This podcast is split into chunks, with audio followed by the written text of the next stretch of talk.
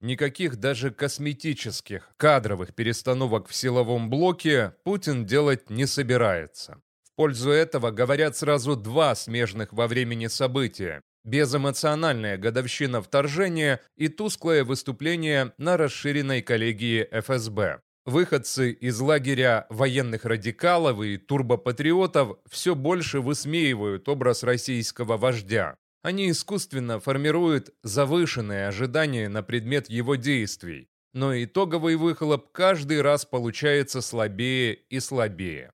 Путин все глубже прячется в свою раковину и выдает публике далекие от ее ожиданий результаты. Он слишком многим видится отстраненным и слабеющим руководителем, своеобразным усредненным вождем эпохи пышных похорон. В годовщину СВО от кремлевского руководства ждали какого-то крупного результата. Сначала планка росла и доходила прямо до реплики широкомасштабного вторжения с обязательным взятием Киева 24 февраля. Потом пошли корректировки. Выход на административные границы Донбасса, захват Бахмута, прорыв под Угледаром. Но абсолютно ничего из записанного не свершилось. Вагнеровцы, как кувалдой, колотили Шойгу и Герасимова и обвиняли их во всех смертных грехах из-за снарядного голода. Картину упадка дополняли сообщения о крупнейшем танковом поражении российской армии в угледарских степях. Здесь поля усеяны тысячами трупов мобиков и сотнями сгоревших танковых скелетов. Об этом молчат, ведь по существу февральское наступление выступление Герасимова накрылось медным тазом. После Суровикина он стал очередным неудовлетворительным командующим вторжения. Его ракетно-дроновый террор потерпел фиаско. Украина выстояла, пережила тяжелейшую зиму и лишь засвидетельствовала всему миру всю уродливость российской агрессии. Но никаких кадровых решений по генералитету Путин не делает. На манеже все те же знакомые рожи. Так сказать, для поддержания баланса кадровая заморозка коснулась и ФСБ. Сначала несколько дней перед коллегией надували пузырь закручивания гаек и больших чисток на Лубянке. Однако Однако на выходе довольно пресная путинская речь с пожеланием к ФСБ просто исполнять свои обязанности, ничего военного. Никто никого менять не собирается, а секретарь Совбеза Патрушев вообще забил на вождя и во время важнейшего для силового блока ежегодного события уехал в дружественные Алжир и Венесуэлу. Пожелания Путина чекистам до скуки ожидаемы, но есть нюансы. Впервые топ-задача задача для ФСБ не подавление оппозиции, а охрана госграницы, особенно участка с Украиной. Нечто подобное вообще трудно припомнить, разве что сталинские директивы НКВД после реализации пакта Молотова-Риббентропа. Путин сделал акцент на усиление контрразведки для противодействия подрывной работе западных спецслужб. Для этого нужны дополнительные кадровые, технические и прочие ресурсы. Как-то странно слышать услышать из уст персонажа, который призывает расчленить Украину и создает различные сепаратистские недоразумения, вроде ДНР или ЛНР, что иностранная мразь готовит в стране теракты и планирует раздувать волну экстремизма, а финальная ее цель – расчленение России на части. Сразу вспоминается сакраментальное «кто как обзывается, тот сам так называется». В свете упомянутых событий Нарышкин с его уважительным отношением к директору ЦРУ Бернсу выглядит довольно представительно и вполне способен стать для Запада договороспособной фигурой. А вот индифферентный Путин ни рыба, ни мясо, ни кафтан, ни ряса. Не ясен генезис самой ситуации. То ли Путин под колпаком спецслужб и парализован в кадровых вопросах, то ли он не чувствует под собой надежной опоры, ощущает хрупкость вертикали.